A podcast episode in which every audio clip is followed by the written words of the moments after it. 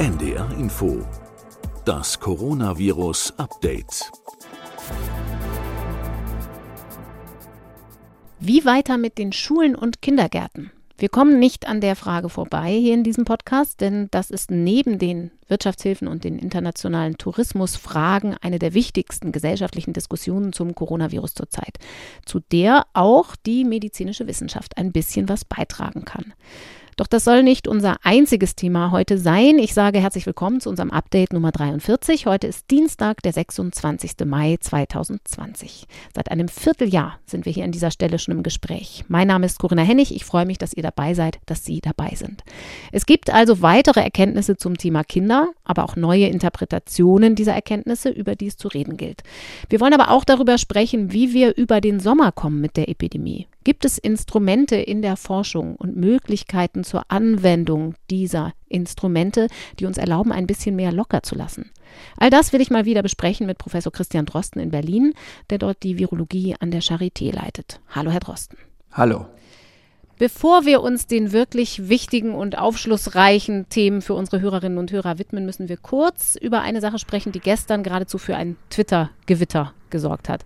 Die Bild-Zeitung hat sie und ihr Team in eine Schlagzeile gehoben und dabei verschiedene Zitate gegen sie ins Feld geführt. Es geht um eine Studie zur Viruskonzentration bei Kindern aus ihrem Institut, die wir in Folge 37 besprochen haben hier im Podcast.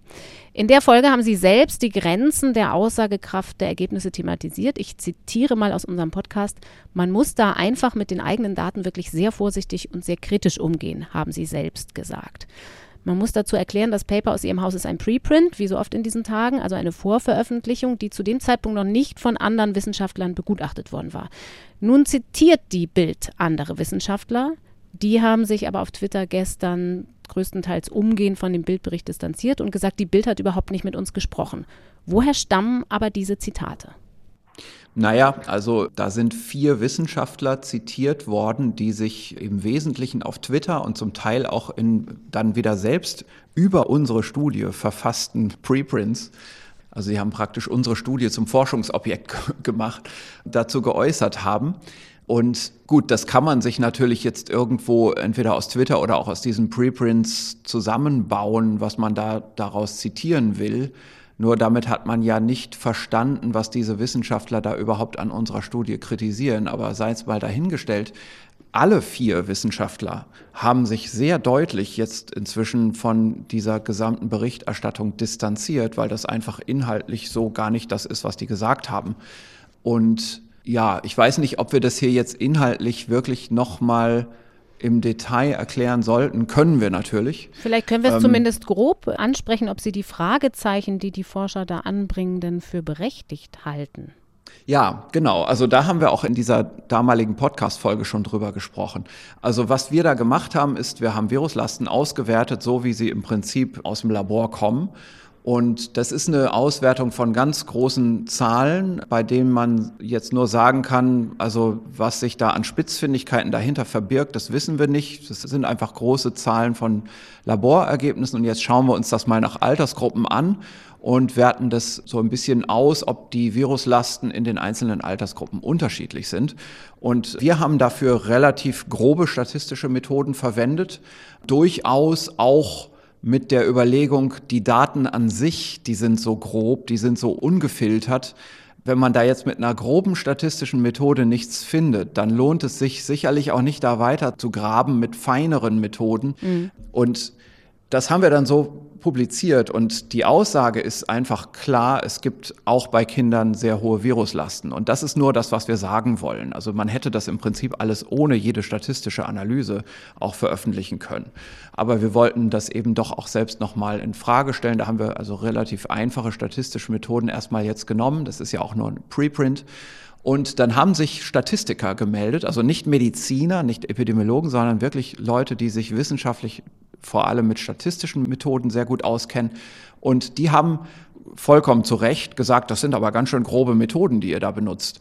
Und das wussten wir auch von vornherein. Das war auch nicht ganz unbeabsichtigt.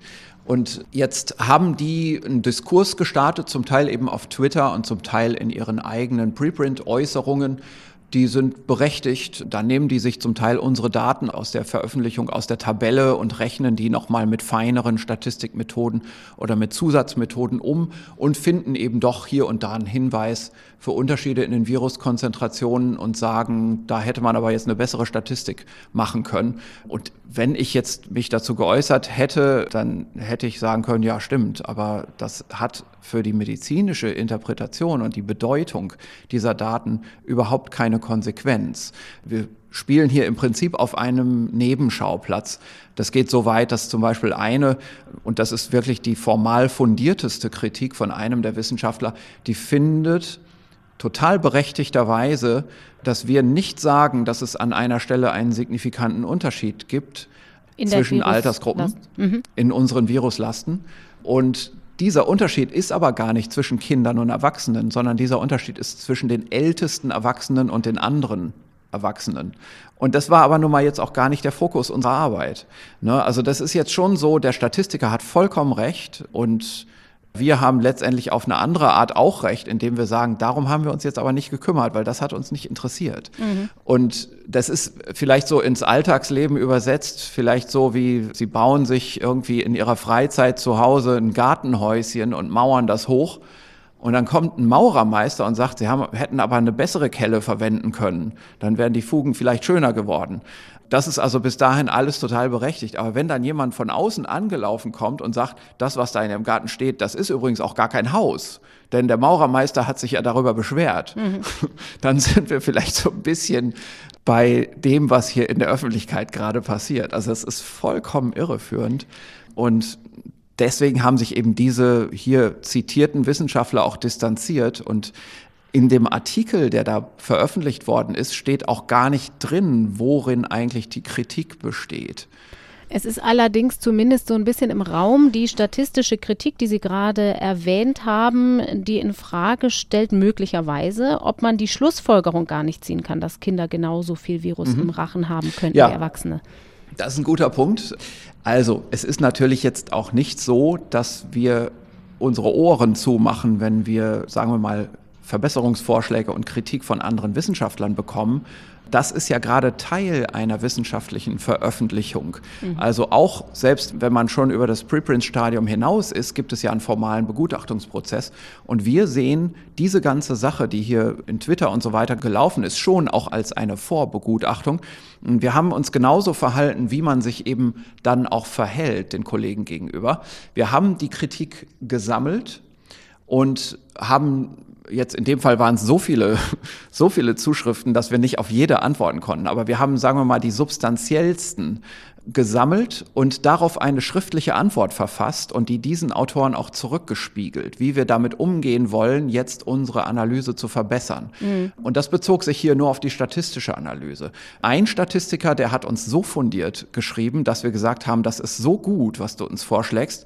Möchtest du nicht in unser Team aufgenommen werden für dieses Paper. Möchtest du nicht Co-Autor sein? Und der hat zugestimmt und wir sind jetzt dabei, mit unserem Team und mit ihm zusammen an einem Update dieser Studie zu arbeiten, bevor wir die dann formal zur Publikation einreichen. Wir hoffen, dass wir das vielleicht bis Ende dieser Woche schaffen. Mhm. Wir sind da also schon ziemlich weit. Wir haben aber auch nicht nur an der Statistik Verbesserungen gemacht, sondern wir sind auch noch mal ganz tief in die Daten eingestiegen und konnten jetzt doch auch noch Dinge herausdestillieren, die einen ganz wichtigen eigenen zusätzlichen Informationswert haben. Unter anderem kommt da zum Tragen, dass wir ja verschiedene Zeitphasen hatten. Unser Labor war ja ganz früh schon ein aktives Testlabor. Und wir haben schon in der ganz frühen Phase der Epidemie auch viele Zusendungen bekommen. Und wir haben bei einer Nachanalyse gesehen, und es ist sehr mühsam, dass gerade in der Frühphase Haushaltskontaktstudien und Kinderproben, und zwar insbesondere Proben von asymptomatischen Kindern, gut vertreten waren. Und in der späteren Phase, die Kinderproben, die wir dann hatten, die waren tendenziell eher von Krankenhaus aufgenommenen Kindern mit schweren Verläufen, mit Grunderkrankungen, die hier in der Charité eben dann behandelt werden. Und bei diesen Kindern tritt ein künstlicher Effekt in der Statistik auf. Das ist der Effekt, der bei allen auftritt, wenn man schon länger im Krankheitsverlauf drin ist, dann geht im Hals die Viruskonzentration ganz von selbst runter. Das hat aber nichts mit dem Krankheitsverlauf zu tun. Und wenn wir mal die Frühphase unserer Testung, wo wir also mehr asymptomatische und mildsymptomatische Fälle hatten, und dazu gehören dann auch die Kinder, wenn wir es separat analysieren, dann ist unser Befund noch viel stärker. Dann ist es überdeutlich, dass die Kinder einfach die gleiche Viruskonzentration haben wie die anderen Altersgruppen auch. Und da gibt's nichts dran zu kritisieren. Wir werden das darstellen und wir werden dann mit einer sehr hochwertigen Studie in eine offizielle Einreichung bei einem Journal gehen. Mhm. Das ist ein normaler wissenschaftlicher Prozess, den vielleicht bestimmte Medien so nicht verstehen oder nicht übertragen können in eine verkürzte Berichterstattung. Da kommen dann eben manchmal solche Dinge bei raus. Nun muss man ja auch sagen, dass die Schlussfolgerung, Kinder könnten die gleiche Viruskonzentration im Rachen haben wie Erwachsenen, in der politischen Auslegung auch in zwei Richtungen möglich ist. Man kann sagen, das ist ein Argument für Schulöffnungen und oh, Kindergartenöffnungen, ja. wie auch das ist ein Argument dagegen. Wollen wir uns mal der inhaltlichen Seite dieses Themas noch weiter nähern, des großen Themas Kinder. Seit ein paar Tagen liegt ein Papier vor, das fünf medizinische Fachgesellschaften gemeinsam veröffentlicht haben, darunter drei pädiatrische, also Kinder- und Jugendärzte. Die haben immerhin 37 verschiedene Quellen ausgewertet, Studien und klinische Beobachtungen und sie fordern sehr deutlich, Schulen und Kindergärten sollen wieder uneingeschränkt geöffnet werden. Nun gehört zu dieser Forderung natürlich auch die Sorge um die Bildung, um soziale Teilhabe der Kinder, aber es gehört eben auch eine medizinische Schlussfolgerung aus den Studien dazu, die bei diesen Autoren lautet, Kinder nehmen im Vergleich zu Erwachsenen eine deutlich untergeordnete Rolle in der Verbreitung des Virus ein. Wenn wir die isoliert betrachten, wie bewerten Sie das? Kann man das jetzt so sagen? Hm, also da kann man sich auch wieder akademisch und freundlich drüber streiten. Ich kenne einige von diesen Autoren sogar und ich bin auch im Vorfeld, also die einige von denen haben vorher schon auch mal eine ähnliche Stellungnahme publiziert und da war ich auch mit denen in Kontakt. Und die wissen auch, dass ich nicht da ganz bei vielen Dingen über die Interpretation bestimmter Literaturstellen einer Meinung bin. Das sind zum Teil Literaturstellen, die wir hier im Podcast auch schon besprochen haben mhm. und wo ich genau dazu erklärt habe, warum ich glaube, dass einige dieser Studien eine Datenlücke haben. Ganz einfach gesprochen, wenn man Haushalte untersucht, wo man dann fragt, können Kinder sich auch infizieren und geben dies auch weiter, dann ist ja eine Hauptfrage, schleppen dies in den Haushalt denn auch wirklich ein? Mhm. Und das können sie aber ja nur, wenn sie auch nach draußen gehen. Das heißt, während der Zeit eines Lockdowns kann man sowas, so eine Studie gar nicht machen, beziehungsweise wenn man sie macht, dann wird man sehen, dass die Kinder immer unterbetont sind. Nur, das muss nicht daran liegen, dass die Kinder das nicht weitergeben, sondern das wird vor allem auch daran liegen, dass die Kinder eben nicht diejenigen sind, die es in die Familien einschleppen, weil die ja gar nicht rausgehen in die Kita und in die Schule. Mhm. Und diese Störgröße, die wird in vielen dieser Studien zwar schon auch dann vorsichtig mitdiskutiert von den Autoren, aber jetzt in dieser Stellungnahme der Fachgesellschaften ist diese Vorsichtigkeit nicht mit übernommen worden, sondern man hat letztendlich eine ganze Menge von Studien zusammengefasst und hat immer gesagt, ah, da kommen doch gar keine Kinder vor, also sind Kinder doch unterbetont. Und ich will das jetzt aber auch gar nicht so stark inhaltlich kritisieren, wie da, also das ist ja eine, eine Literaturarbeit. Mhm. Keiner dieser Autoren hat eigene wissenschaftliche Daten noch beigetragen und keiner dieser Autoren ist jetzt wirklich so, sagen wir mal, in diese Primärliteratur so stark eingelesen, wie wenn man eigene wissenschaftliche Daten produziert, die solche Daten dann, sagen wir, flankieren, kontrastieren, herausfordern, sich damit vergleichen müssen, so wie wir das zum Beispiel machen. Darum bin ich da jetzt wirklich im Detail sehr eingedacht und eingelesen und habe in vergangenen Podcast-Folgen schon Dinge angemerkt zu diesen Studien, die jetzt in dieser Fachgesellschaftsstellungnahme da vielleicht nicht ganz so doll hervorgehoben werden als, als Unsicherheitsfaktor.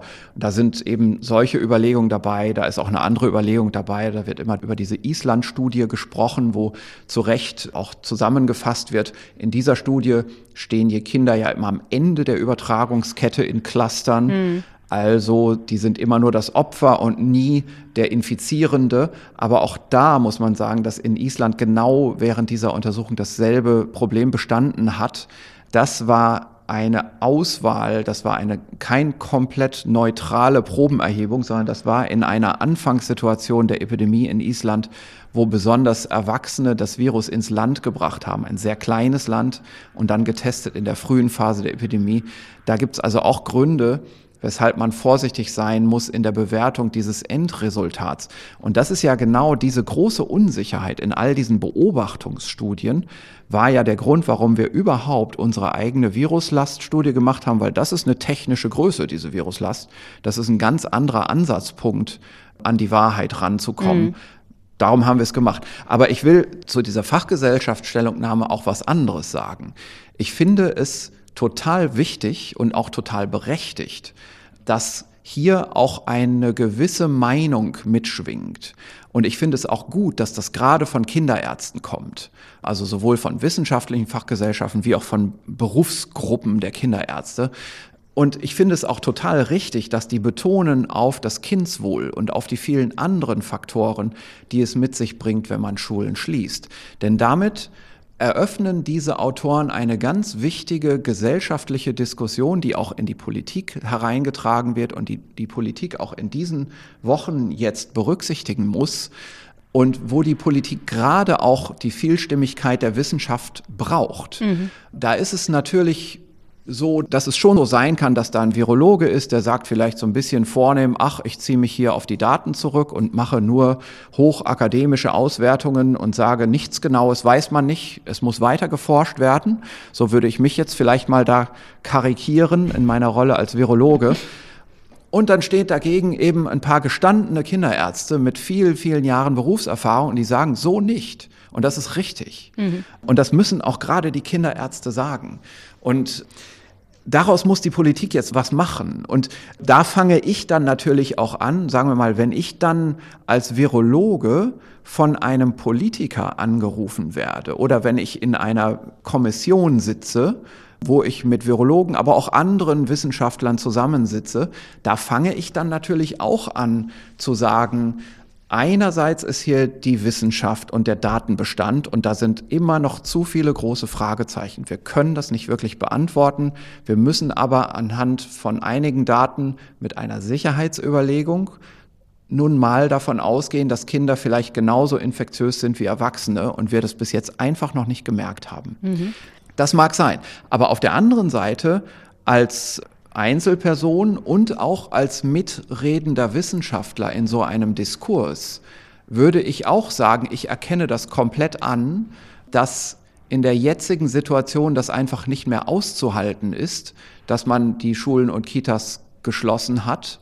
Und dass es bei der jetzigen Lockerungs sagen wir mal, Debatte oder bei den Lockerungsmaßnahmen, die jetzt überall in Kraft treten, auch nicht mehr gesellschaftlich vermittelbar ist. Mhm. Warum man zum Beispiel, sagen wir, Teile der Gastronomie öffnet, viele andere Bereiche öffnet, aber den Kindern weiterhin nicht ermöglichen will, in die Schulen zu gehen. Also das muss ich erstmal so anerkennen und da kann ich dann, und das mache ich dann vielleicht jetzt auch in den Medien mal, dass ich dann auch mal ausnahmsweise sage, als Privatperson ist meine Meinung vollkommen klar.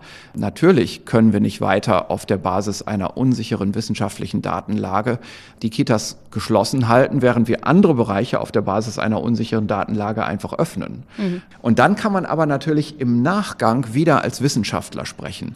In der zweiten Nähe Annäherung kann ich dann als Wissenschaftler ja auch wieder Vorschläge anbieten, indem ich sage, mit beispielsweise Testmethoden kenne ich mich wirklich aus.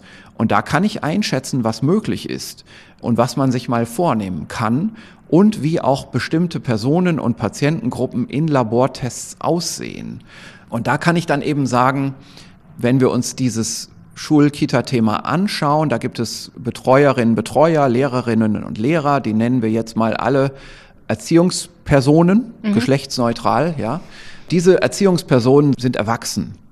Als Erwachsene bekommen die in allerhöchster Fraktion Symptome. Mehr als und Kinder. diese Genau. Und eben nicht wie die Kinder, die häufig asymptomatisch sind. Das hält man bei Kindern ja für gefährlich. Die laufen asymptomatisch, aber infektiös durch die Gegend. Wer zeigt also an, dass ein Ausbruch im Gange ist? Das ist die Erziehungsperson, die symptomatisch wird. Und hinter Symptomen hertesten können wir relativ gut. Das ist nicht ressourcenverschwendend. Und das können wir zusagen, sagen wir mal laborseitig, von Seiten der Labortestexperten. Was wir auch wohl können von der Testkapazität her, und da sage ich eben auch, das ist meine Einschätzung dann eben als, als Virologe, der auch ein Labor betreibt, wir können auch schätzen, wenn alle besorgten, aber asymptomatischen Erziehungspersonen ebenfalls getestet werden wollen, dann kriegen wir das kapazitätsmäßig schon auch noch organisiert. Und da gibt es auch gute Ideen dazu. Also zum Beispiel die Testung im Poolverfahren, wo man also mehrere niedrig wahrscheinliche Tests, also Proben von Personen, wo man eigentlich denkt, die werden das nicht haben, wo man die einfach gemeinsam testet, unter fast keinem Sensitivitätsverlust. Das ist inzwischen gut etabliert und das kriegen Laborbetreiber hin, die beispielsweise dann einen Rahmenvertrag machen mit einem Kita-Träger. Mhm. Sowas ist denkbar. Oder dass eine Stadt so etwas organisiert auf Ebene des Gesundheitsamts oder auf Ebene des Bildungssenats. Also da gibt es ja verschiedenste Denkmodelle. Nur kurz ähm, zur Erklärung und dann zieht man, falls es doch eine positive Probe gibt, weil man den Verdacht hatte, die haben es alle nicht und jetzt ist aber doch einer positiv getestet, zieht man diese Probe raus und testet nochmal neu. Genau, wir sagen, man löst den Pool auf, man testet die Einzelmitglieder des Pools nochmal nach. Da gibt es auch wieder verschiedene Herangehensweisen dafür. Aber man kann eben sagen, das ist technisch durchaus drin. Das mhm. kann man machen und das ist auch finanziell nicht, sagen wir mal, eine absolute Ressourcenverschwendung. Wenn Sie ähm, sagen besorgte Lehrer, dann kann das natürlich auch damit zusammenhängen, weil die sagen, ich selber bin keine Risikoperson, aber ich habe zum Beispiel jemanden zu Hause, bei dem das gefährlicher werden könnte, wenn ich den anstecke. Absolut. Also man muss darauf unbedingt Rücksicht nehmen, dass diese Erkrankung dann möglicherweise auch in die Familie eingetragen werden kann. Und ich finde, wenn man darüber nachdenkt, Schulpflicht zu lockern für, sagen wir mal, Kinder, wo dann eine Hochrisikoperson im Haushalt ist, dann muss man natürlich auch irgendwie mal drüber nachdenken, ob es bestimmte Lehrer gibt, die man aus dem direkten Schülerkontakt freistellt, mhm. aus diesem Grund, weil zum Beispiel eine Hochrisikoperson im Haushalt lebt. Wir sind da jetzt schon mitten im Schulalltag. Sie haben eben schon angesprochen, man kann sowohl den Lehrern und Erziehern einen Dienst, Lehrerinnen und Erzieherinnen auch einen Dienst leisten persönlich, aber auch sie nutzen als Anzeiger für das Virusgeschehen. Da spricht die Wissenschaft von der Sentinel-Funktion. Ja. Wenn wir aber auch auf die Richtlinien gucken, ich gehe jetzt mal von mir aus, bei uns in der Familie ist es auch langsam losgegangen. Ich habe einen Sohn zum Beispiel in der ersten Klasse und einen in der fünften Klasse und die haben genaue Hygienerichtlinien, was sie machen müssen, wenn sie in die Schule kommen. Also die Erstklässler müssen Hände waschen, die Fünftklässler müssen die Hände desinfizieren. Macht das eigentlich überhaupt Sinn, weil wir doch viel mehr auf das Aerosol und die Tröpfcheninfektion gucken müssen, nach allem, was wir bisher wissen, als auf so Schmier-Kontaktinfektionen über die Hände? Also müssen wir die Richtlinien da vielleicht nochmal überdenken und anpassen in den Schulen? Ja, ich denke, dass das jetzt in den kommenden Tagen und Wochen passieren muss. Das ist nicht einfach. Richtlinien sind was anderes als eine so mal schnell dahergesagte Empfehlung hier im Podcast. Mhm. Wir haben ja in der Vergangenheit schon öfter drüber gesprochen. Fenster auf, Ventilator ins Fenster stellen, die Türen spalt aufmachen. Dann gibt es schon einen Luftstrom in der Klasse und dann wird das Aerosol, die Aerosolkomponente der Übertragung zum Fenster raus befördert. Das kann ich so sagen, aber das kann jetzt eine Behörde, ein Gesundheitsamt bis hin zum RKI nicht mal eben schnell so hinschreiben. Da wird es viele Einwände geben, Sicherheitsbedenken, Arbeitsschutz und so weiter. Finanzen, wer bezahlt eigentlich die vielen Ventilatoren? Mhm. Ja, also das ist mir schon klar. Also das kann man nicht alles so einfach umsetzen, aber eine Denkrichtung anhand neu entstandener wissenschaftlicher Erkenntnisse vorgeben, kann ich vielleicht dennoch, wenn ich hier als jemand spreche, der viel liest, viel Literatur liest, wissenschaftliche Literatur, da kann ich eben schon sagen, es war richtig, am Anfang, sagen wir mal im Februar oder so in der Zeit, zu sagen, Hände waschen und desinfizieren im Haushalt, da empfiehlt man nichts Falsches, das ist bestimmt nicht verkehrt. Und außerdem bei der Tröpfcheninfektion haben wir anderthalb Meter Sicherheitsabstand, weil das ist der Raum, in dem die Tröpfchen dann zu Boden fallen.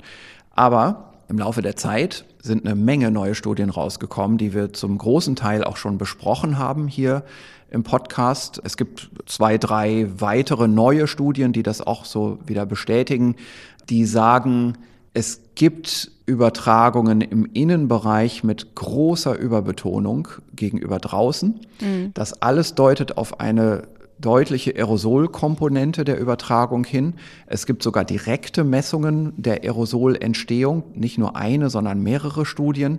Die beste dieser Studien ist nach wie vor für mich die aus Hongkong, die mir sagt, wahrscheinlich ist 50 Prozent der infektiösen Substanz des infektiösen Virus das man von sich gibt in Aerosolpartikeln und nicht in den größeren Tröpfchen.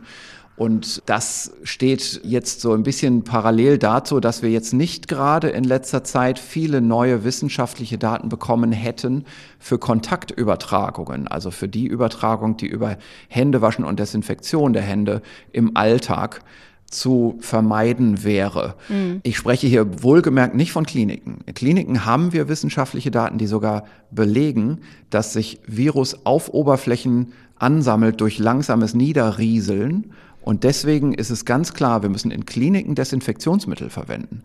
Aber das sind Räume, in denen bekannt infizierte Patienten über Tage behandelt werden, wo diese Messungen durchgeführt wurden. Und das Zimmer auch nicht Virus. verlassen wahrscheinlich. Genau. Und im Alltagsbereich gilt das natürlich nicht. Und da ist schon jetzt die Abwägung, also wenn wir bestimmte Aufmerksamkeit, bestimmten Organisationsaufwand, bestimmtes Geld investieren können in eine der Maßnahmen, da würde man im Moment schon vom Eindruck her jetzt weniger investieren in Desinfektion und Händewaschen. Und man würde mehr investieren in die Überlegung, wie können wir in jeder denkbaren Situation jetzt ein pragmatisches Umfeld schaffen, in dem Aerosolübertragung weniger ermöglicht wird. Denn wir haben eine weitere ganz wichtige neue Beobachtung. Die ist anhand von SARS-1 gar nicht neu, aber da kommen die Daten bei SARS-2 jetzt zusammen. Das ist ein Thema, das ist wieder wissenschaftlich so komplex, da brauchen wir eigentlich eine eigene Podcast-Folge für. Das ist das Thema der Dispersion über Dispersion. Mhm. Also die Ungleichheit der Verteilung der Infektionsereignisse, die Erkenntnis, ganz wenige Leute infizieren ganz viele. Und die meisten Leute infizieren keinen oder nur ganz wenige. Das bedeutet also, wir haben explosive Übertragungsereignisse, die diese ganze Epidemie eigentlich treiben. So etwas wie der Chor, wo sich alle bei der Probe infiziert haben, oder auch was jetzt in Frankfurt passiert ist, in der Kirche oder auch in einem Restaurant in Niedersachsen. In der frühen ähm, genau, Phase auch Fußballspiele, ne? Da gab es zwei Champions League. Oder auch so etwas, genau. Genau. Und genau das ist etwas, das wir schon bei SARS 1 als Superspreading Events bezeichnet haben. Das lässt sich mathematisch auch modellieren und fassen. Und da gibt es jetzt eine ganze Reihe interessanter, guter neuer Studien dazu, die jetzt auch sagen, so ein Phänomen treibt auch die Epidemie von SARS-2. Und das ist eine ganz wichtige Implikation, denn diese Massenübertragungsereignisse, die finden doch eher übers Aerosol statt. Und wenn wir wissen, dass das gleichzeitig das Übertragungsereignis ist, das die ganze Epidemie treibt. So nach dem Motto, wenn man dieses Übertragungsereignis eher abschneidet, dann hat man im Prinzip die ganze Epidemie kontrolliert. Und das ist ja genau das, was wir wollen in dieser zweiten Phase, wo wir sagen, the hammer and the dance. Wir sind jetzt in dieser Phase the dance, mhm. dass man jetzt merkt, wo man den Tanzpartner, die Epidemie, den Tiger jetzt anfassen darf und wo nicht. Ja, und das ist eben genau jetzt eine ganz wichtige neue Erkenntnis, dass wir uns konzentrieren müssen auf massenhafte Übertragungsereignisse und Aerosolübertragung, wenn wir möglichst gezielt unsere Maßnahmen steuern wollen. Das ist, wenn ich das richtig im Kopf habe, ja auch etwas, was man in Japan verstärkt in den Blick genommen hat, zu gucken, wir gucken auf diese Übertragungsereignisse, diese Cluster, mhm. die sich da bilden. Ich habe eine japanische Studie auch gesehen, wo man geschätzt hat, 19 mal höher ist das Risiko für eine Übertragung in den Räumen als außerhalb. Halten Sie ja, das für richtig. Das ist, das ist eine neue Studie, die ist im April, 16. April erschienen. Das ist eine interessante und, wie ich finde, robuste Studie. Das sind 110 Fälle, die angeschaut wurden, wo immer gefragt wurde, wer hat sich hier wie, an wem infiziert und war das drinnen oder draußen. Von diesen 110 Fällen sind 27 Primärfälle gewesen. Die anderen haben sich an denen infiziert und man hat genau gefragt, wie es passiert ist. Und so eine relative Risikoanalyse sagt hier eben aus, es ist tatsächlich 18,7 Mal wahrscheinlicher, sich draußen zu infizieren. Äh, Entsch drinnen. Entschuldigung, drinnen zu infizieren, falsches Wort. Ja, und das ist natürlich ein erheblicher Risikounterschied, also 19-faches Risiko. Und da ist doch klar, worauf man dann jetzt achten muss. Alles, was man nach draußen verlegen kann, wir hatten ja hier schon mal über Gastronomie geredet, mhm. nutzen wir doch den Sommereffekt und erlauben wir doch der Gastronomie, die Terrasse zu öffnen. Und dann muss man natürlich vielleicht auch sagen, soll man dann auch einen Schritt weiter gehen im Pragmatischen und sagen, dann braucht man vielleicht auf der Terrasse auch nicht anderthalb Meter Abstand. Mhm. Denn wir wissen, das ist ja nur ein Teil des Infektionsgeschehens. Ja, und vielleicht reicht dann auch ein Meter oder sogar ein bisschen weniger. Vielleicht reicht sogar ein normaler Tischabstand. Und man erlaubt aber eher dann nicht den Innenbereich, wenn es das Wetter ermöglicht. Also solche Kompromisse könnte man ja fassen. Da sind unsere Nachbarländer viel kompromissfreudiger und pragmatischer. Also beispielsweise in den skandinavischen Ländern geht das ja bis zum Schulbereich, wo gesagt wird, bestimmte Klassenzüge dürfen nur draußen unterrichtet werden. Und wenn das Wetter schlecht ist, fällt der Unterricht halt aus. Mhm. Und alle machen das mit und finden das super und es funktioniert. Bei uns die Leute, mit denen ich so spreche, die sagen mir, Vorsicht, Vorsicht, da kommt dann gleich der Arbeitsschutz und andere Bedenken, die sagen, das dürfen wir nicht.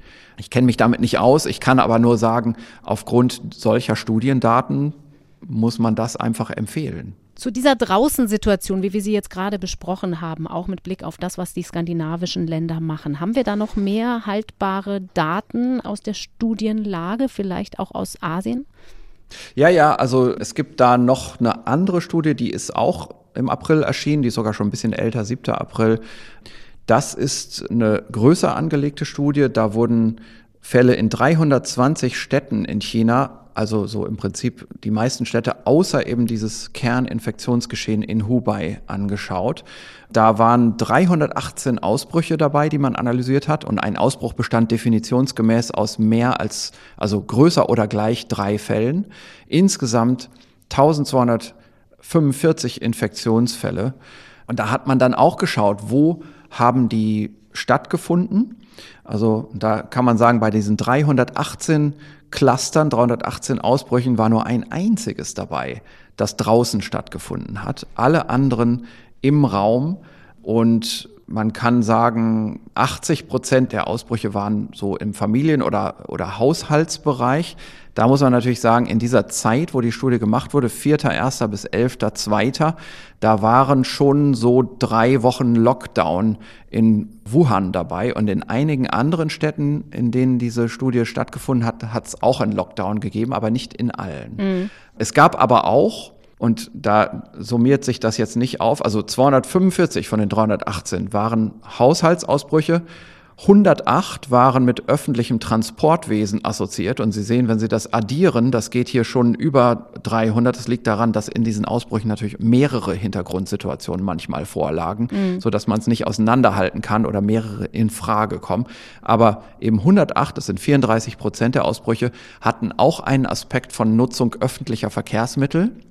Und nur 14 übrigens waren mit Restaurantbesuchen assoziiert. Das heißt jetzt natürlich nicht, dass wir daraus jetzt hier unsere Richtlinien für Deutschland schmieden können. Da müsste man sich schon deutlich mehr noch anschauen. Es gibt noch eine weitere Studie, die ist jetzt eher gerade rausgekommen. Es ist ein Preprint ich glaube aus London ist die Gruppe, die hat auch anhand einer Literaturanalyse mal zusammengestellt, was eigentlich die Hauptübertragungsorte für Cluster sind. Mhm. Und ich kann das hier mal gerade vorlesen. Ich habe mir da die Liste so ein bisschen rausgeschrieben und was hier eben gemacht wurde, ist, man hat in der Literatur geschaut, wo hat es eigentlich beschriebenermaßen jemals Cluster gegeben von mehr als 50 Fällen.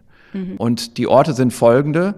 Kirchen, Wohnheime von Arbeitern, Seniorenwohnheime, Krankenhäuser, Schiffe, Schulen, Sportstätten, Bars, Shoppingläden und Konferenzsites, also Konferenzorte. Einige von denen gibt es im Moment natürlich gar nicht. Also Konferenzen machen wir im Moment nicht.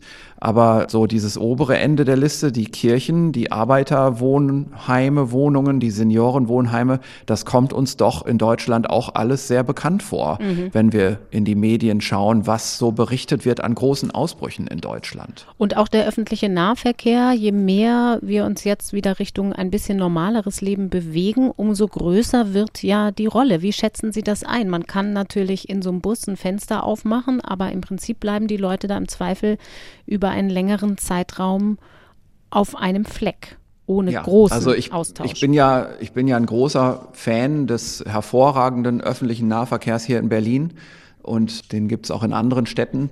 Allerdings ist das schon so, dass im Moment gesagt werden sollte, es ist Sommer und man kann auch Fahrrad fahren, wenn man in einer Großstadt lebt und auf dem Land ist es natürlich was anderes, da hat man häufig keine Wahl, da benutzt man eh das Auto und ist dann in einem kleinen Kontext. Aber bei diesen öffentlichen Verkehrsmitteln, das ist für mich auch schwer, das zu bewerten. Und natürlich hat man da wieder so eine Sicherheitsüberlegung. Also so ein Omnibus zum Beispiel, bin ich mir nicht sicher, wie hoch der Luftumsatz ist, hm. ob man da nicht eben wirklich auch ein Aerosolrisiko sogar haben könnte.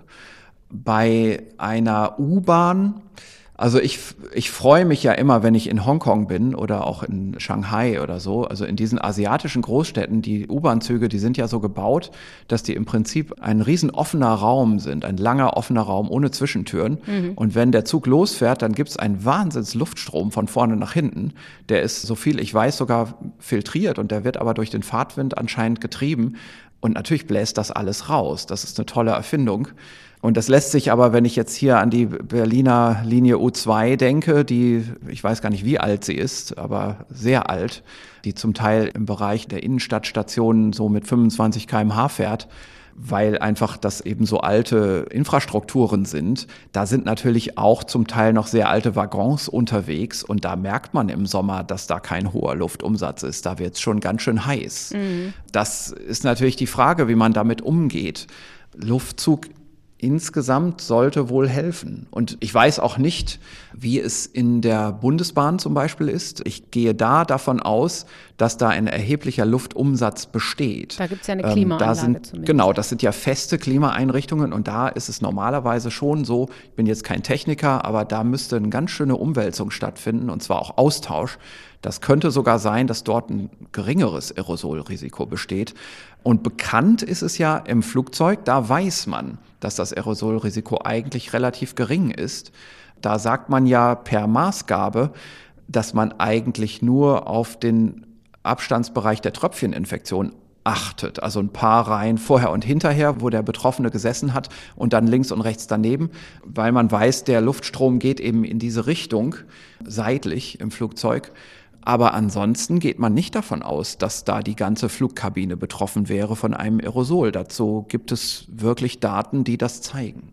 Das heißt, da, wo der Abstand nicht eingehalten wird aus wirtschaftlichen Gründen, könnte schon wieder Mund-Nasenschutz helfen, um die Tröpfcheninfektion für andere zu verhindern. Ja, es ist übrigens auch so, dass ein Mund-Nasenschutz von der Theorie und ich glaube auch von der Praxis her auch gegen Aerosolentstehung hilft. Denn ein Aerosol entsteht ja in großen Teilen auch dadurch, dass zunächst ein etwas größeres Tröpfchen aus dem Mund ausgeschieden wird und das dann aber relativ schnell, bevor es zu Boden fällt, eintrocknet und kleiner wird und dann wird es eben zu so einem kleinen schwebenden Aerosolpartikel.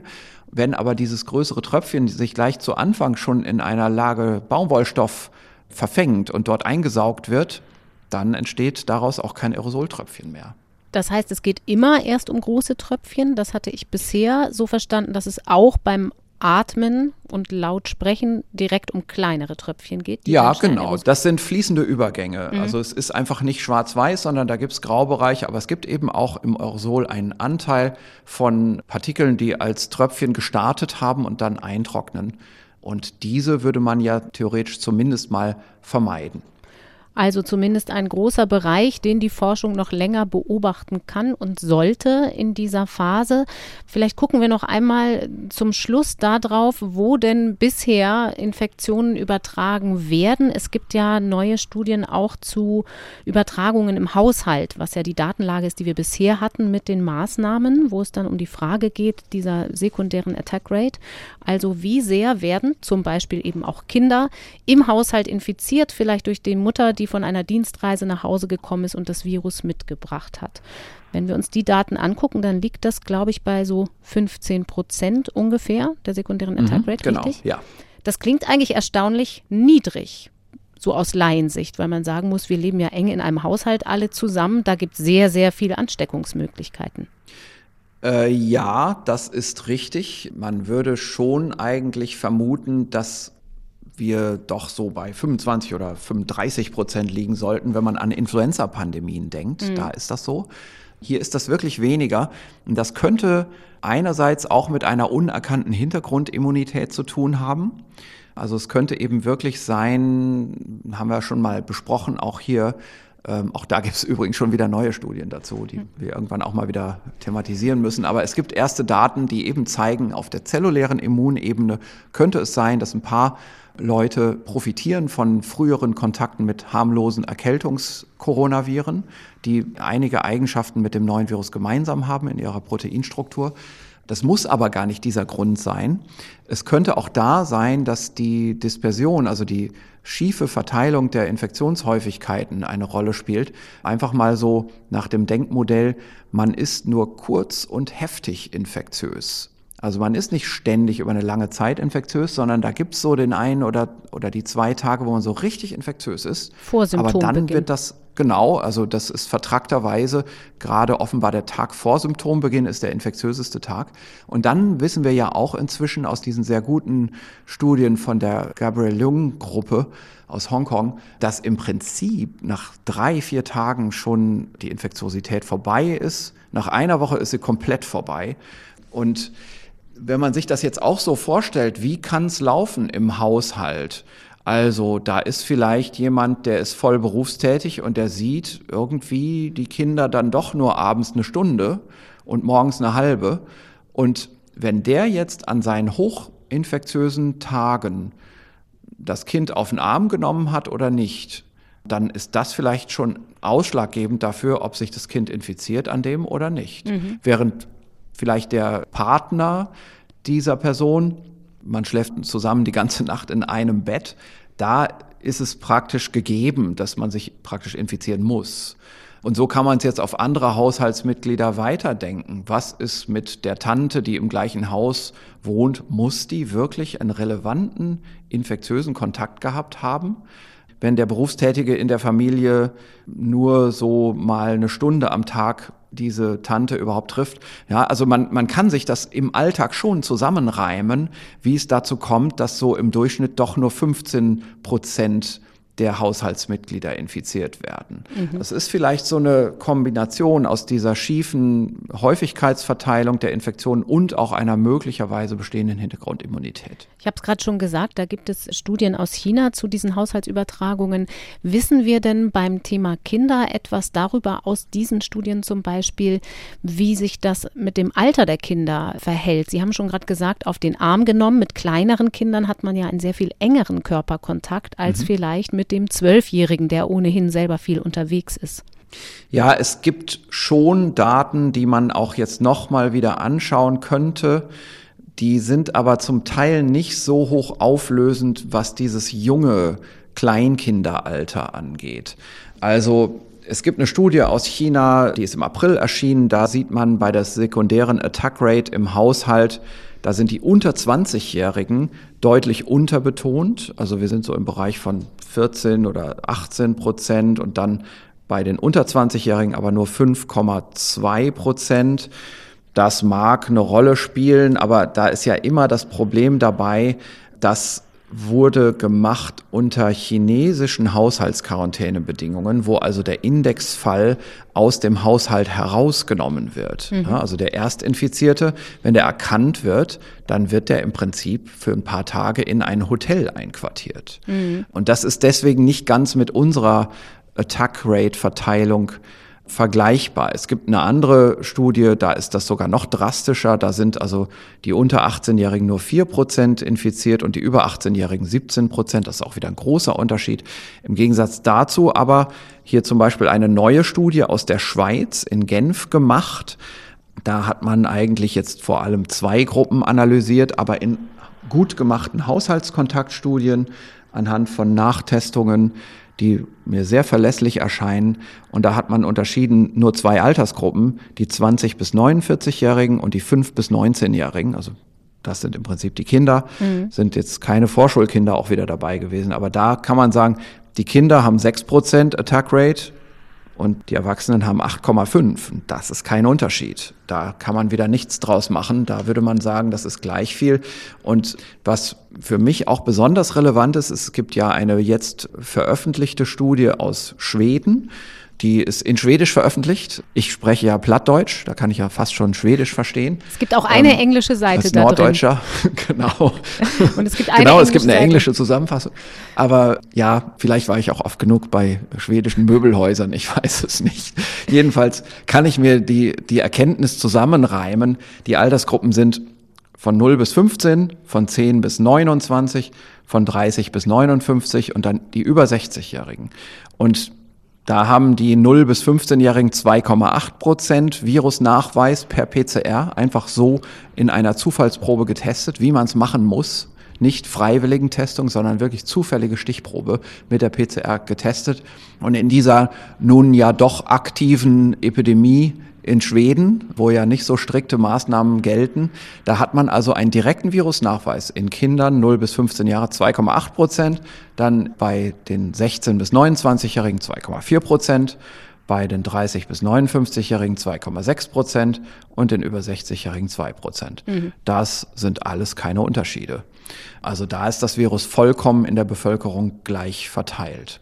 Aber das gibt einem vielleicht so ein bisschen ein Gefühl, warum ich auch immer so vorsichtig bin bei diesen Haushaltskontaktstudien in einer Situation des Lockdowns, wo die Schulen zu sind und so weiter, daraus die direkte Ableitung zu machen, die Kinder sind weniger betroffen. Mhm. Das ist nicht nur wegen unserer technischer Viruslastdaten, sondern eben auch wegen solcher Studien, die eindeutig in anderen Umgebungsvoraussetzungen gemacht werden, wo dann auch was ganz anderes rauskommt, und zwar etwas, das für mich auch intuitiv ist, nämlich, dass wir doch alle irgendwie eine Rachenschleimhaut haben, die wahrscheinlich ziemlich ähnlich ist.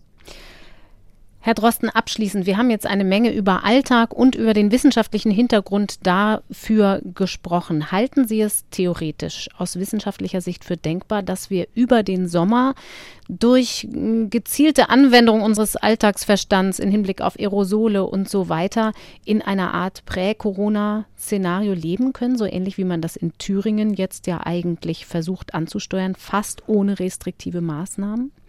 Ja, das halte ich für möglich. Das ist vielleicht sogar das Allerwichtigste, was wir hier heute besprechen.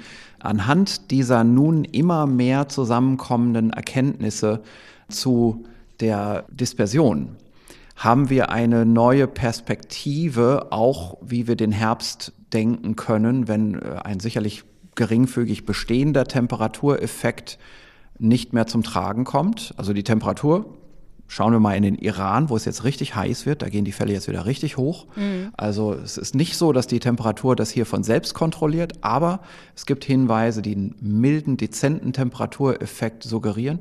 Der wird uns verloren gehen zum Herbst hin. Darum immer meine Sorge über den Herbst. Aber da gibt es eben jetzt wirklich eine neue Hoffnung durch diese jetzt bekannt werdenden schiefen Verteilungen der Infektionshäufigkeiten, dass man eben vielleicht bis dahin einen so großen Lerneffekt hat, dass man in bestimmte Risikogruppen in der Bevölkerung ganz besonders investiert, was die Verfolgung und das Isolieren von Kontaktpatienten angeht. Wenn man sich klar macht, dass also vielleicht so 20 Prozent in der Bevölkerung von den Infizierten infizieren 80 Prozent der Sekundärfälle. Mhm. Also 80 Prozent der Fälle sind nur auf 20 Prozent Infektionsquellen zurückzuführen. Dann muss man ja vor allem nur in diesem Bereich besonders intervenieren.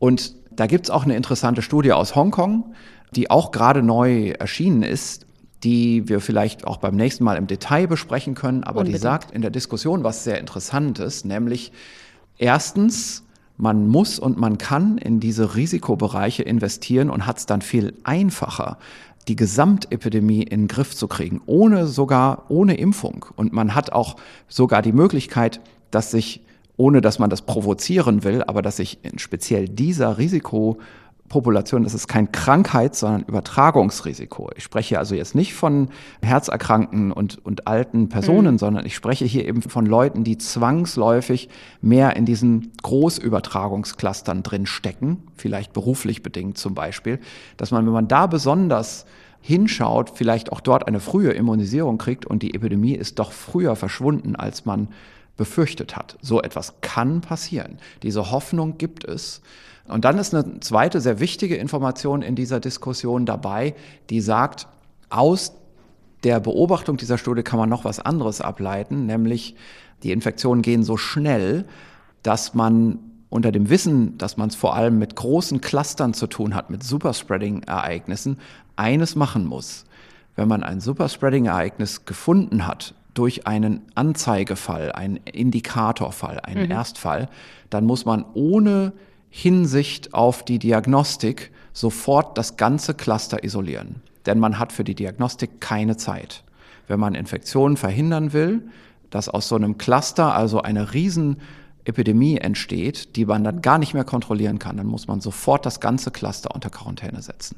Aber dann ist ziemlich viel geschafft. Dann könnte man über solche Maßnahmen tatsächlich das Gesamtschicksal der Epidemie in der Bevölkerung unter Kontrolle bringen. Wir enden hier also mit einem Lichtblick, vor allem für den Sommer und mit geeigneten Instrumenten gegen die Epidemie. Und das Thema Superspreading und schiefe Verteilungshäufigkeiten wollen wir uns auf jeden Fall übermorgen nochmal angucken, wenn wir weitersprechen. Christian Drosten, für heute vielen Dank. Gerne. Und an dieser Stelle freue ich mich, dass ich auf einen anderen Podcast hinweisen darf, der sich in diesen Tagen auch mit Themen rund ums Coronavirus beschäftigt. Wir haben einen neuen Wissenschaftspodcast bei NDR Info. Der heißt Synapsen und will Wissenschaft erlebbar machen. Das heißt, wir haben Kollegen und Kolleginnen, Wissenschaftsjournalisten, die große Themenkomplexe gründlich recherchieren, die Orte der Forschung aufsuchen und von da auch ein bisschen was zum Hören mitbringen, die aber auch Fragen, Zweifel und Zufälle dabei thematisieren, die in der Wissenschaft ja eine große Rolle spielen und sie auch antreiben. Man muss dazu sagen, das ist ein ganz anderer Podcast als der hier mit Christian Drosten, kein reines Interview, sondern eine erzählte Recherche. Unsere Hosts sprechen eben mit Kollegen und Kolleginnen und der richtet sich auch eher nicht an Menschen, die ganz tief im Thema drinstecken, sondern ganz allgemein an wissenschaftsinteressierte Laien. Und da sollen natürlich auch ganz andere Themen besprochen werden als nur die Corona-Krise. Die Wissenschaft hat ja sehr viel zu bieten. Aber jetzt zum Auftakt klären wir im Podcast Synapsen Dinge, die hier mit Christian Drosten nicht ganz ausführlich thematisiert werden können. Die ersten beiden Folgen sind schon online. Da geht es zum einen um Antikörpertests und die Frage, wie sie eigentlich zustande kommen und was sie aussagen. Und zum anderen um Modellierungen, also eine ganz eigene Disziplin, die plötzlich mit der Corona-Krise im Rampenlicht steht. Neue Folgen von Synapsen findet ihr, finden Sie immer freitags unter ndr.de slash Synapsen und natürlich in der ARD Audiothek. Und dort gibt es auch unser Update mit Christian Drosten wieder, nämlich übermorgen am Donnerstag. Vielen Dank fürs Zuhören heute. Mein Name ist Corinna Hennig. Ich sage Tschüss, bis dann. Das Coronavirus Update. Ein Podcast von NDR Info.